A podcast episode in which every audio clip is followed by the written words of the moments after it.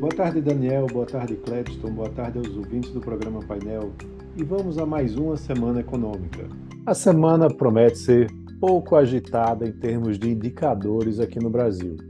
Essa primeira semana de abril vai trazer mais novidades, na realidade, sobre o arcabouço fiscal que foi apresentado pela equipe econômica do governo na última quarta-feira.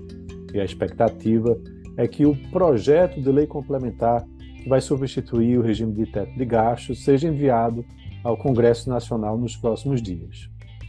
O mercado vai observar possíveis efeitos da proposta do arcabouço fiscal no Boletim Focus já dessa segunda-feira, com as projeções dos economistas consultados semanalmente pelo Banco Central.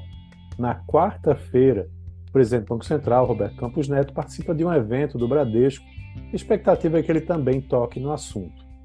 Para além dessa proposta do arcabouço fiscal, o ministro da Fazenda, Fernando Haddad, disse que o governo, que o governo vai apresentar medidas que revisam taxações e isenções, com potencial para incrementar a arrecadação entre 50 e 150 bilhões de reais.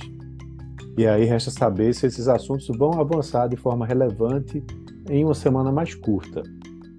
Lembrando que na sexta-feira é feriado da Paixão de Cristo e não vai haver negociações na Bolsa, né? a B3 vai estar fechada.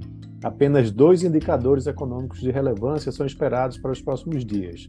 Já na segunda sai a balança comercial do mês de março, com a previsão de superávit de 9,5 bilhões de dólares, né, bem acima dos 6,4 bilhões de março do ano passado, por conta do bom desempenho das exportações de commodities.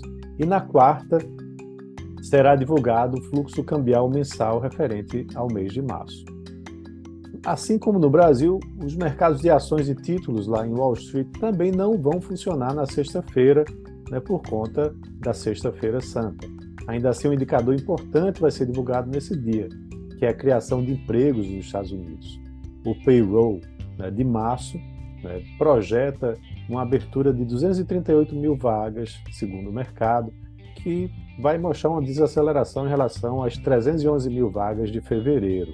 E a taxa de desemprego deve se manter estável em 3,6%.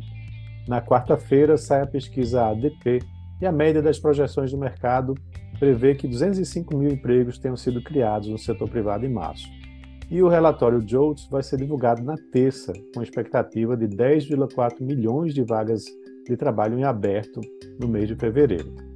Além desses números do mercado de trabalho, uma série de indicadores de atividades, os chamados PMIs, vão ser divulgados ao longo da semana nos Estados Unidos e vão indicar o quanto os juros altos estão pressionando o crescimento econômico, também dá alguma sinalização para os próximos passos do Banco Central americano.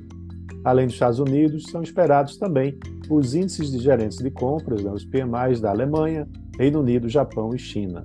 Na maioria desses mercados, a semana também vai ser encurtada por conta do feriado. Então é isso, um abraço a todos e até a próxima.